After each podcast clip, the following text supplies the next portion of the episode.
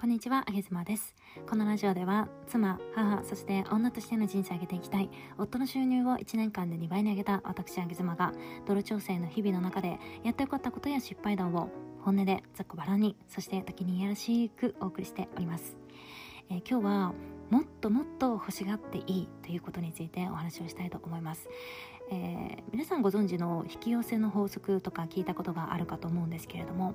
え、私もこの類の、えー、スピリチュアル的なものっていうのは比較的、え好きなタイプの人間なんですが、まあ、それをね心底信じているかっていうふうに言われるとまあイエスっていうふうには言えない、まあ、そんな上げ妻なんですけれども、え最近は、え特になんかこの類の目に見えないような、えパワーが、えどうやら私を後押ししてくれているっていう感覚感覚になることが、えよくあるんですよね。えー、例えば、え最近、えインスタ経由から海外の、えランジェリーブランドさんの方からモデル依頼をいただいて、え撮影も全てやってきたんですけれども、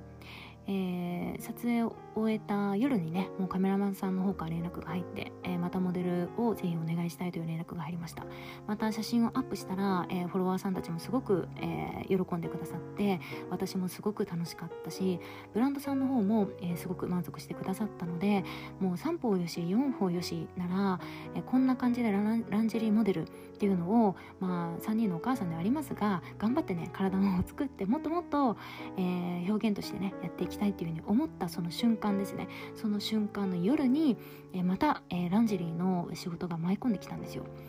で確かその思った日が思った時が夕方カメラマンさんから連絡いただいたんですけれどもその日の夜にね、えー、インスタライブを開いたら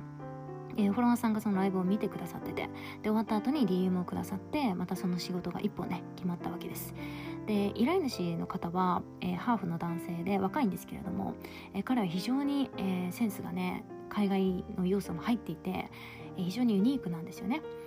で彼自身その世界観の自分の、えー、独特なその世界観に合うモデルさんをずっと探していたっていうことだったんですけれども、まあ、どうやらイメージするその世界観に、えー、上げ妻がバッチリだったそうでなんかうん私の世界観とよく合ったなっていう感じで思ったんですけれどもでも嬉しかったですね非常に楽しみです。えまた、えー、とある日に私はね京都にすごく行きたくなったんですよね。えー、昔、えー、京都にもちろんいたことがありまして私はそのお寺とかなんか静かなパワースポット的な場所がとても好きでで久々に京都に行ってお寺巡りとかしたいななんて思ってたんですよ。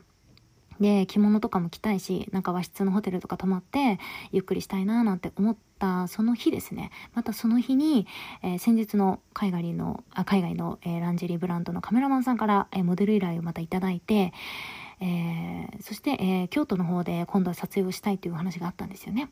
で、え、先ほど言いました、え、別の、え、ライブ後にお話しくださった依頼主のハーフの方もね、えその時のお話では東京で撮影っていうことだったんですけれども私がその、え電話で打ち合わせをした時になんか京都最近来たい気分なんですよねみたいな感じで伝えたら、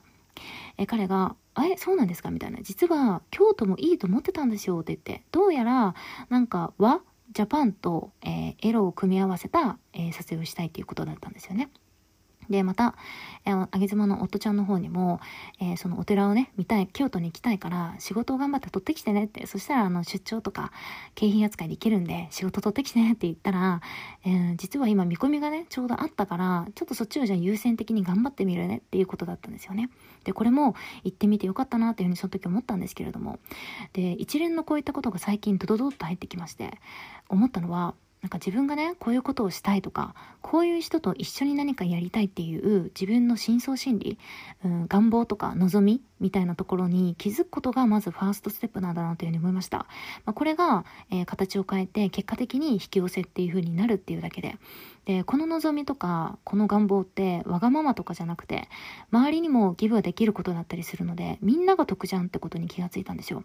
で今までの上げ妻っていうのは、まあ、下げ妻時代もちろんありましたったしその頃っていうのはね私は自分の願いとか自分の望みっていうのは非常にこれは自分のエゴで自分のわがままで、え誰も得しない、えー、自分だけが欲張っているみたいな感じでなんかちょっと悪みたいな感じでね思っていたことなんですけれども完全にここのブロックが外れた瞬間でした。この最近の数日ね。だからもっとわがまま言っていいもっと欲張っていい全然何かの存在に自分は遠慮しなくていいんだっていうふうに思いました。なぜなら自分のこの望みっていうのは絶対に誰かのプラスになるっていうことが分かったんですよ。私が京都に行きたいって夫に言えば夫が頑張って仕事を取ってくる。そうすると夫は私に感謝をされて嬉しいって思うじゃないですか。上げ妻の望みは誰かのプラスになるっていうことが分かったんですよ。自分が望まなければ誰かを救えなかったかもしれないし喜